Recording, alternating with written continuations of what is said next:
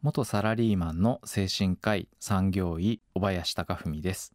今週は働く人のためのメンタルヘルス術についてお話しします。未来授業。この番組は暮らしをもっと楽しく快適に川口義賢がお送りします。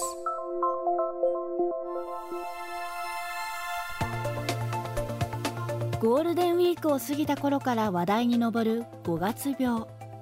正式な病名ではありませんが体のだるさややる気が出ないことに悩む人が増え始める季節です。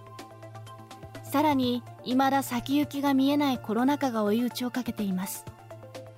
実は医師になる前の小林さん自身もかつて悩める社会人でした。東京大学理学部を卒業して大手企業に就職し営業マンとして働き始めた当時の小林さんは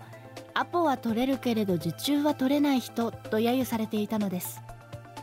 そんな折新たな目標を見つけるきっかけが小林さんに訪れます。未来授業1時間目。テーマは回り道で出会った産業医という仕事。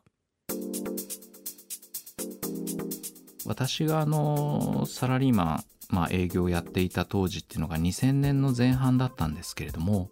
いわゆるこうメンタル不調っていうのがあの世の中で少しずつこう浸透してきていた時期でもあったのでまあ、うつ病っていうキーワードもあのしっかりと出始めた中で実際にですね職場ですごく身近な方があのメンタル不調を起こしてしまってでその時にあの会社の産業医という方との面談がありましてでそこで、えーと、同席を、まあ、させていただいた時に結構肩透かしというかがっかりきちゃうぐらいあっという間にその面談自体終わってしまってですねちょっとこう産業医ってせっかく知ったのでその先生にね後で産業医ってそもそもどういうお仕事なんですか？なんて聞いたら結構すごく大事な仕事だなっていうふうに気づかされた割にあまりにもその実態が形式的というかさらっと終わってしまうような印象。このギャップがすごく僕の中で引っかかってですねこういった産業医ってすごくメンタルが叫ばれてくる今後においても大切な役割を果たしていくんじゃないかと思う中でじゃあ精神科のバックグラウンドを持った産業医として自分があの働く人の力になれたり、えー、実際こう支えになれたりって言ったらどうなんだろうっていうすごいあの考えがよぎってですね。実際の営業っていう仕事もあったんですけれどもその時ちょうど30歳だったってことはたまたまかもしれないんですが今後の自分の生き方とか仕事とかっていうのをずっとこう思考してた時期でもあったのでじゃあこれから産業医をやってみたいというところでえー、目指したっていうのがきっかけだったかなというふうに思います。産業医の実態を知った小林さんは一年発起。30歳で会社を辞めて医学部を受験し産業医を目指して精神科医になりました現在は20社ほどの企業で産業医およびカウンセリング業務を務めながらクリニックを立ち上げ患者さんの悩みに寄り添っています産業医っていうお仕事あのどんなお仕事かっていうことなんですがあの従業員数が、50名以上いる、会社においては、配置をしなければならないということが、えーと、法律上定められています。僕がその産業医をやりたいと思った当時は特になんですが内科とか外科とか、えー、そういったご自身の得意領域あの臨床業務を持ちながら空き時間で産業医をやるみたいな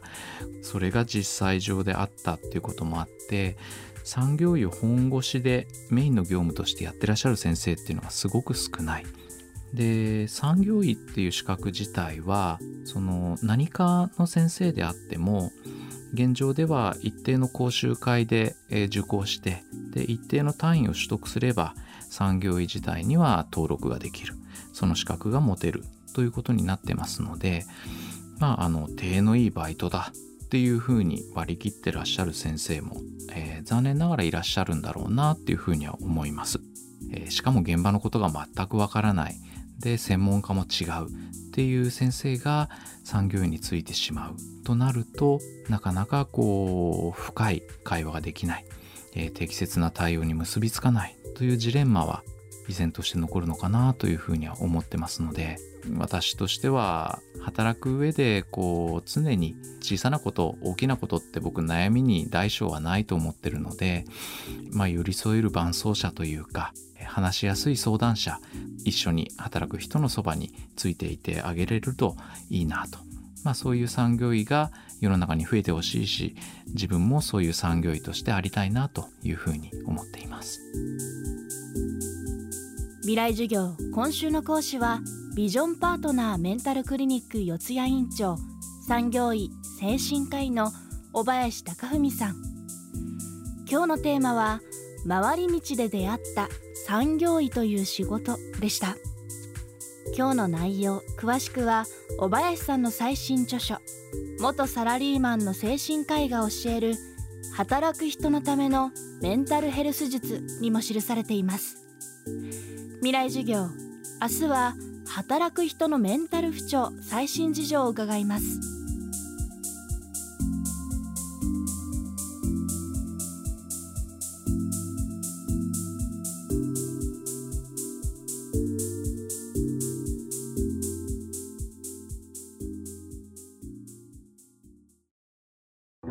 川口技研。